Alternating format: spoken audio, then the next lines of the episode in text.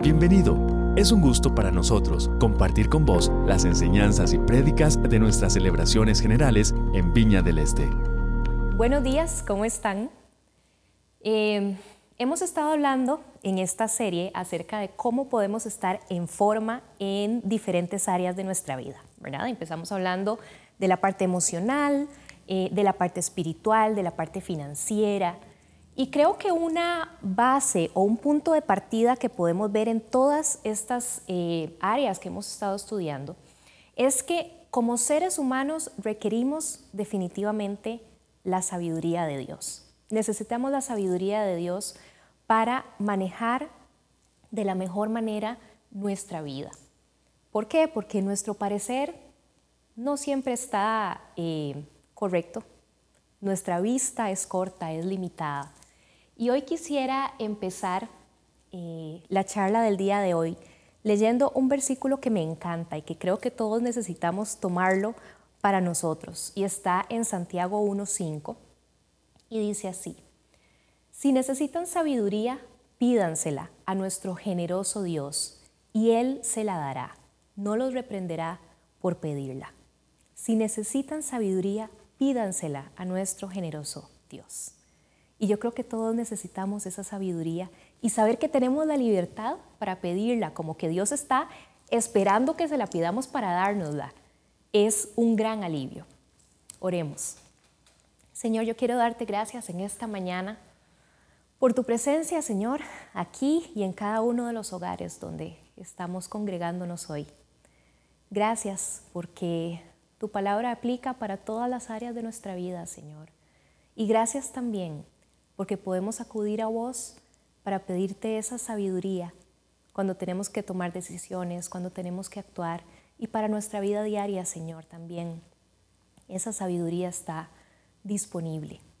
Yo quiero suplicarte, Señor, en este momento que, que tu Espíritu Santo nos acompañe aún más fuertemente en este ratito que vamos a estudiar tu palabra, Señor, y que en nuestro corazón y en nuestra mente se grave lo que vos querés que aprendamos en esta mañana, Señor. Amén y amén. Definitivamente necesitamos sabiduría para todas las áreas de nuestra vida. Y hoy vamos a hablar de un área que yo creo que es especialmente eh, difícil y es el área relacional. Quiero hablar de dos ejemplos que tal vez la mayoría de nosotros, o por lo menos los que tenemos un poco más de años, podemos recordar. Eh, quiero recordar primero a la actriz Elizabeth Taylor. ¿Cuántos se acuerdan de ella? Esta famosa actriz de la época dorada de Hollywood, ¿verdad? Una mujer impresionantemente bella, hermosísima, eh, que triunfó en el cine y hasta hoy es considerada como una de las 10 actrices más cotizadas del cine. Llegó a acumular tanta riqueza que cuando ella murió dejó en joyas el valor de 150 millones de dólares en joyas. Impresionante podríamos decir que fue una mujer exitosa. Em, pero en el ámbito de las relaciones, y específicamente de las relaciones matrimoniales, no le fue tan bien. Se casó ocho veces, dos veces con el mismo hombre, con Richard Burton. Y en una de las eh, tantas entrevistas que dio en algún momento de su vida, ya siendo madura, le preguntaron que por qué se había casado tantas veces. Y su respuesta fue, ni yo misma sé por qué me casé tantas veces. Una mujer llena de belleza, llena de talento, llena de diamantes y que fue un completo fracaso en sostener una relación matrimonial en su vida. Un ejemplo tal vez un poco más reciente que recordé fue el del golfista Tiger Woods. Eh, se dice que probablemente es el golfista que más títulos ha conseguido en la historia de ese deporte. Em, también se dice que su fortuna asciende más o menos a 500 millones de dólares. Un hombre disciplinado, talentoso en ese deporte, mucha gente lo considera guapo, millonario, pero definitivamente no maneja bien sus relaciones. Hace unos años comenzaron a aparecer diferentes noticias de diferentes mujeres que eh, destapaban las infidelidades que este hombre había tenido, además de un eh, accidente muy sospechoso que tuvo contra un hidrante y después pegó contra la casa de un vecino. Eh, todo como que se orquestó para que no funcionara sus vidas, su vida familiar. Entra en divorcio, pierde a su familia. Un hombre exitoso, inteligente, disciplinado, con la vida, vida resuelta económicamente, pero que no logró manejar bien sus relaciones tampoco. En el pasaje que vamos a estudiar en esta mañana, que está en Colosenses 3, vamos a poder ver una constante eh, contraposición, una comparación entre el actuar que nosotros teníamos en nuestras relaciones antes de entregar nuestra vida a Cristo y el actuar que nosotros tenemos que tener en nuestras relaciones ahora que caminamos de la mano del Señor. Y quiero dividir nuestra enseñanza de hoy en dos grandes áreas. La primera es que para estar en forma relacionalmente necesitamos encajar dentro del plan de Dios para las relaciones sanas. Para estar en forma relacionalmente necesitamos estar dentro del plan de Dios para las relaciones sanas. Y para que podamos imaginar un poco más claramente esto, eh, vamos a tener en mente como un triángulo. ¿Ok? A partir de nosotros vamos a tener siempre dos puntos de referencia con los cuales necesitamos estarnos midiendo, ¿ok? Por supuesto que el primer punto de referencia es Jesús, ¿verdad? Vamos a leer en Colosenses 3, del 1 al 4, dice así, ya que han sido resucitados a una vida nueva con Cristo, pongan la mira en las verdades del cielo, donde Cristo está sentado en el lugar de honor a la derecha de Dios. Piensen en las cosas del cielo, no en las de la tierra, pues ustedes han muerto a esta vida y su verdadera vida está escondida con Cristo en Dios. Cuando Cristo, quien es la vida de ustedes, sea revelado a todo el mundo, ustedes participarán de toda su gloria. El pasaje habla de que hemos sido resucitados con Cristo y que necesitamos a raíz de ese evento cambiar nuestro enfoque. Ya nuestra atención no debe de estar en las cosas cotidianas de nuestro día a día aquí en la tierra. Nuestro norte, nuestro enfoque, lo que más peso tenga en nuestra vida, tiene que estar en las cosas del cielo, en las cosas de nuestro Señor. Es como un reiniciar de todas las áreas de nuestra vida, un borrón y cuenta nueva. Con Jesús como nuestro ejemplo, como nuestro compañero de camino y además como nuestro árbitro. Y esta imagen me encantó. Veamos un poco más adelante en este mismo capítulo de Colosenses los versículos 15 y 16, que dicen así. Y que la paz que viene de Cristo gobierne en sus corazones, pues como miembros de un mismo cuerpo, ustedes son llamados a vivir en paz y sean siempre agradecidos. Que el mensaje de Cristo con toda su riqueza llene sus vidas Enséñense y aconsejense unos a otros con toda la sabiduría que Él da, la sabiduría que pedimos ahora al principio. Canten salmos e himnos y canciones espirituales a Dios con un corazón agradecido. Veámoslo de esta manera. Si Cristo está gobernando nuestros corazones, si para nosotros lo importante, ahora que hemos resucitado con Cristo, son las cosas del cielo.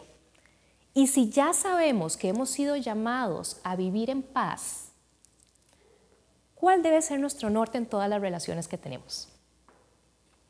Pero me encanta lo retador de este pasaje, porque no se queda solo en que nosotros necesitamos buscar vivir en paz con los demás, sino que debemos ir un paso más allá, tenemos que subir un escalón más. ¿Por qué? Porque nos llama a enseñarnos unos a otros y a aconsejarnos unos a otros. Y esto requiere de nuestra parte dos cosas muy importantes, responsabilidad y humildad. Responsabilidad porque debemos estar muy seguros de qué es lo que estamos enseñando y aconsejando, porque algún día le daremos cuentas al Señor de eso. Pero también estamos, tenemos que estar conscientes de que estamos influenciando una vida, una vida, una persona que está buscando acercarse más al Señor, conocer más a Dios, poner su vida en orden y tenemos que ser sensibles a eso. Y también requiere humildad, porque el pasaje dice unos a otros. Requiere humildad para que nosotros también queramos aprender y queramos recibir consejo para ordenar nuestra vida. Responsabilidad y humildad. En segundo lugar, el segundo punto del triángulo que estamos imaginando, nosotros mismos. En los versos 5 y 8 dice así, Así que hagan morir las cosas pecaminosas y terrenales que acechan dentro de ustedes. No tengan nada que ver con la inmoralidad sexual, la impureza, las pasiones bajas, los deseos malos. No sean avaros, pues la persona avara es idólatra, porque adora las cosas de este mundo. A causa de esos pecados viene la furia de Dios. Ustedes solían hacer esas cosas cuando su vida aún no formaba, aún formaba parte de este mundo. Pero ahora es el momento de eliminar el enojo, la furia, el comportamiento malicioso, la calumnia y el lenguaje sucio. Hablamos primero de tener a Jesús como punto de referencia, ¿verdad? Pero por supuesto que en esta ecuación también hay cosas que nosotros tenemos que hacer, que tenemos que responsabilizarnos y tomar decisiones. Este pasaje dice directamente, hagan morir. O sea, es nuestra responsabilidad hacer que esas cosas desaparezcan de nuestra vida. ¿Qué es? Las cosas, necesitamos eliminar, perdón, las cosas que eh, provocan ese desgaste moral, ese desgaste espiritual y por tanto fallar en nuestras relaciones interpersonales. Pero tal vez cuando estamos en este punto, podemos preguntarnos, ¿y cómo hago eso? ¿Cómo le entro yo a ese hagan morir todas esas cosas que tal vez están muy arraigadas en nosotros mismos? Este mismo pasaje nos lo indica. En primer lugar, apartarnos. No tengan nada que ver. Es tomar un camino diferente. Es alejarnos tanto de las situaciones, los lugares o las personas que nos acercan a esas acciones o a esos puntos flacos que cada uno de nosotros sabe que tiene. Y en segundo lugar, habla de no aferrarnos a las cosas, no ser avaros. Cuando nuestra mirada está en las cosas del cielo y en las cosas del Señor, nosotros estamos sumamente conscientes de que absolutamente todo lo que tenemos no lo tenemos por nosotros mismos, lo tenemos porque es una bendición que Dios nos ha dado. Entonces, a como Dios nos la dio, nosotros podemos compartirla con los demás porque Él es nuestro proveedor de todo. No tenemos que angustiarnos, dice la palabra del Señor, por estas cosas. Entonces, cuando nuestra mirada está puesta en las cosas del cielo, no vamos a ser avaros, vamos a tener esa soltura de ser generosos y de no aferrarnos a las cosas, de ayudar a quien necesite eh, ayuda con lo que nosotros mismos tenemos. Esto no es fácil. Es más fácil conversarlo aquí que ponerlo en práctica, por supuesto, no lo voy a negar.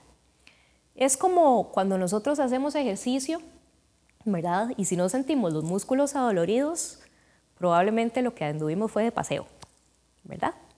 Necesitamos estar dispuestos a que Dios señale cosas en nosotros que necesitamos hacer morir. Porque muchas veces nosotros mismos no nos damos cuenta de cuáles son esas cosas. Y esto tiene que ser un acto continuo en nuestro crecer, en nuestra vida espiritual. Todos los días, todas las semanas, tomar un tiempo y decirle, Señor, examíname, examina mi corazón, examina mi mente, mis actos. ¿Qué he hecho? ¿Qué estoy haciendo? ¿Qué estoy repitiendo que no te agrada, Señor? Y que Dios pueda tener ese espacio en nuestra vida de señalarnos esas cosas que necesitamos hacer morir. Si necesitamos, si queremos vivir en forma relacionalmente, vivir en paz relacionalmente, necesitamos ese empuje de parte del Señor y necesitamos nosotros tomar los pasos necesarios que tenemos que dar. Y el tercer punto de este triángulo es poner atención a los demás, a nuestros prójimos, a nuestros próximos. Leamos los versos 9 a 14 de este capítulo de Colosenses. Dicen así, no se mientan unos a otros, porque ustedes ya se han quitado la vieja naturaleza pecaminosa y todos sus actos perversos. Vístanse con la nueva naturaleza y se renovarán a medida que aprendan a conocer a su Creador y se parezcan más a Él. En esta vida nueva no importa si uno es judío o gentil, si está o no circuncidado, si es inculto, incivilizado, esclavo o libre. Cristo es lo único que importa y Él vive en todos nosotros. Dado que Dios los eligió para que sean su pueblo santo y amado por Él, ustedes tienen que vestirse de tierna compasión, bondad, humildad, gentileza y paciencia sean comprensivos con las faltas de los demás y perdonen a todo el que los ofenda. Recuerden que el Señor los perdonó a ustedes, así que ustedes deben perdonar a otros. Sobre todo, vístanse de amor, el cual nos une en perfecta armonía. Algo que me llama muchísimo la atención es que el apóstol Pablo habla en sus escritos acerca de todos los diferentes tipos de relaciones que nosotros tenemos. Pero de las relaciones en que más habla, que más se enfoca en hablar, es acerca de las relaciones dentro de la familia de la fe, dentro de la comunidad de fe. Y creo ver la razón por la cual esto es así. Cuando nosotros entramos en relación con el Señor, lo hacemos con una convicción de que Dios necesita trabajar en nosotros, ¿cierto? De que hay cosas que necesitamos sanar, hay cosas que necesitamos cambiar, y eso es un proceso de toda la vida, ¿verdad? Pero lo que pasa es que cuando Dios está trabajando en nosotros, esas áreas están como expuestas. Estamos más sensibles. Y eso pasa con todas las personas que están dentro de la iglesia. Todos andamos sensibles porque Dios está trabajando en todos nosotros en diferentes áreas.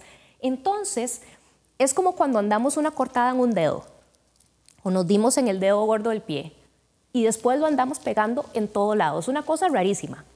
Yo creo que no solo a mí me pasa.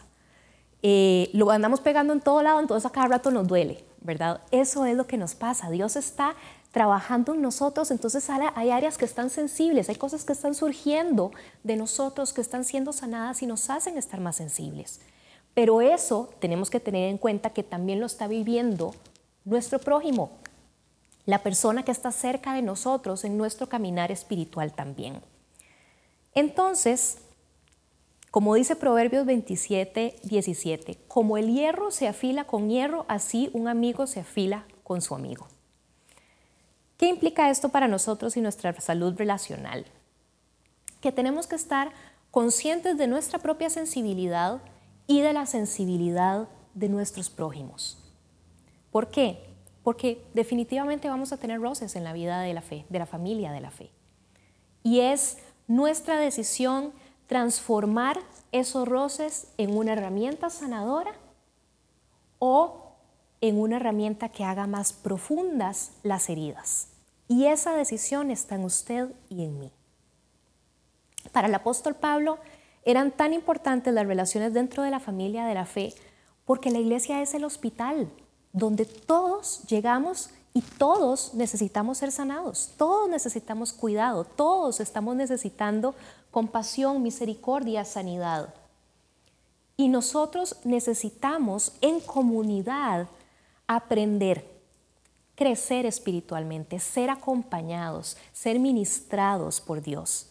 ¿Por qué? Porque es el cuerpo de Cristo aquí en la tierra el que funciona como ese representante de Dios para nosotros cuando necesitamos que alguien nos acompañe, cuando necesitamos que alguien ore por nosotros, cuando necesitamos auxilio en alguna situación. Encaminar nuestra vida de acuerdo al plan de Dios también incluye ser sensibles con las personas que están cerca de nosotros. Si usted de verdad quiere entrar al gimnasio de las relaciones, permítase caminar aunque sea una etapa de su vida en un grupo de hogar, en un grupo pequeño, en un grupo de discipulado, de estudio bíblico, en un grupo donde las personas sean constantes y se genere esa verdadera comunión de unos con otros. Yo le aseguro que ahí usted va a crecer, va a aprender mucho, pero va a aprender también a amar a las personas a pesar de sus debilidades, a pesar de sus eh, arranques de carácter, va a empezar a verlos con la misma misericordia con que Dios lo ve a usted y a mí. De hecho, la Viña del Este ofrece varias clases de estos grupos y si usted todavía no es parte de alguno de estos grupos, yo quiero invitarlo a prepararse. Vamos a abrir unos súper interesantes durante los meses de octubre y noviembre. Entonces, pueden estar pendientes de eso para que se apunten y puedan tener, por lo menos durante esos dos meses, esa experiencia de grupo pequeño, de comunidad, de crecimiento eh, y de fortalecimiento de nuestra fe y de nuestras relaciones. El punto principal de tener dentro de nuestra mira a los demás es que este proceso de crecer en la fe y de sanar nuestra vida y nuestras relaciones no es igual para todos. Todos estamos sanando cosas diferentes porque todos tenemos un trasfondo diferente. Necesitamos ser sensibles a las necesidades, a las características y a las heridas que tienen nuestros hermanos para poder ser de bendición para ellos. Entonces, este asunto de ser, de estar en forma relacionalmente, no es un asunto de solo yo, ¿verdad? No se trata solo de mí y de mi proceso, no se trata solo de lo que yo he vivido y lo que yo necesito sanar. Tampoco se trata solo de mi amigo y yo, de mi prójimo y yo. ¿Por qué? Porque si nos majamos el dedo gordo del pie o no, hay un elemento que hace falta ahí. Esto se trata de mi prójimo, de Dios y yo. Es ese triángulo que necesitamos tener en mente, tener en la mira. Dios quiere sanarnos y Dios quiere darnos esa salud relacional. Y Cristo es el ejemplo primordial, es nuestro guía, es nuestro árbitro, pero también es nuestro eh, prójimo quien va a ser instrumento de Dios en este proceso. Y nosotros podemos ser instrumentos de Dios en el proceso de nuestros prójimos. El segundo punto de esta charla es que para estar en forma relacionalmente necesitamos ejercitarnos. En primer lugar, necesitamos ejercitar la perseverancia. Al igual que cuando hacemos ejercicios, no podemos hacer abdominales un día y pretender ya tener la pancita plana y, y marcada, ¿verdad? Sería maravilloso que eso pudiera pasar, pero no es así lastimosamente. La intimidad con Dios y nuestros compañeros de camino de la fe no es instantánea. La confianza se gana y requiere tiempo también la comunidad nos va a costar, porque a veces va a requerir perdón y paciencia. Colosenses 4:6 dice lo siguiente, que sus conversaciones sean cordiales y agradables, a fin de que ustedes tengan la respuesta adecuada para cada persona. Que sus conversaciones sean cordiales y agradables. Siempre tenemos que tener eso en cuenta. La segunda cosa que necesitamos ejercitar es la verdad. Colosenses 3:9 dice lo siguiente, no se mientan unos a otros porque ustedes ya se han quitado la vieja naturaleza pecaminosa y todos sus actos y todos sus actos perversos. Más claro imposible. Cada vez que nosotros mentimos, agrandamos un abismo entre la otra persona y nosotros. ¿Por qué? porque la confianza se rompe, el respeto se rompe, nuestro testimonio se ve afectado también. Nosotros necesitamos caminar con la verdad de frente, siempre, siempre, siempre, siempre. Y lo tercero que necesitamos ejercitar es la presencia física y espiritual.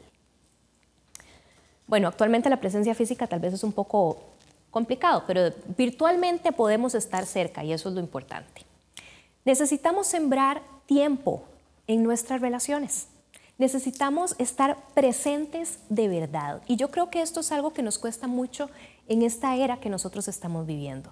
Estar presentes de verdad. No estar poniéndole atención a los mensajes, no estar poniéndole atención a las redes, no estar poniéndole atención a otras cosas, sino poner atención de verdad a la persona, con la cual estamos.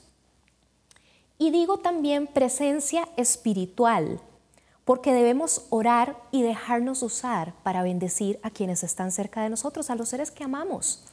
Pero si nosotros no oramos por ellos constantemente, no vamos a poder tener la dirección del Señor para ser de bendición para ellos. Recuerdo que hace unos meses, en uno de los devocionales que estamos haciendo entre semana en, en la página de Facebook de la iglesia, Mike nos instó, y yo quiero volverlo a hacer el día de hoy, a preguntarnos, ¿cómo estás? Pero quiero la respuesta larga. ¿Cómo estás? Pero quiero la respuesta larga. ¿Por qué? Porque muchas veces cuando nos dicen ¿cómo estás? El reflejo inmediato es decir, bien, ¿y vos? Bien, gracias al Señor, bien, gracias a Dios. Pero no estamos dando la respuesta larga. En el momento en que nosotros empezamos a dar la respuesta larga, podemos sincerarnos, podemos abrir nuestro corazón, podemos comentar nuestras necesidades, y cuando verbalizamos estas cosas, el Señor abre puertas de provisión, de sanidad, de compañerismo. ¿Cómo estás? Quiero la respuesta larga. Me encanta que podamos elaborar un poco más esa respuesta y podamos abrir y profundizar nuestras relaciones. Para estar en forma relacionalmente, necesitamos dejar que Dios actúe en nosotros y necesitamos permitir que Dios nos use para actuar en la vida de los demás. Ser un instrumento de Dios en la vida de los demás definitivamente va a afianzar nuestras relaciones, va a hacer que perduren estas relaciones y va a hacer que tengamos toda esa red relacional que como seres humanos necesitamos, porque así nos creó Dios. Dios nos creó como seres relacionales. Así es que yo hoy quiero invitarlo a usted a que permita que el Señor haga ese examen de su corazón, de su mente, de sus acciones y decirle, Señor, ¿qué, qué ¿en qué estoy actuando? ¿Cuáles son mis actitudes o mis acciones que no te están agradando y que están afectando mis relaciones? Y que conscientemente comencemos a poner atención en quienes nosotros amamos para saber cómo están. Tener esa presencia verdadera, física, virtual y espiritual. Nos encanta poder compartir con vos las prédicas de nuestras celebraciones. Esperamos que esta haya sido de bendición para vos.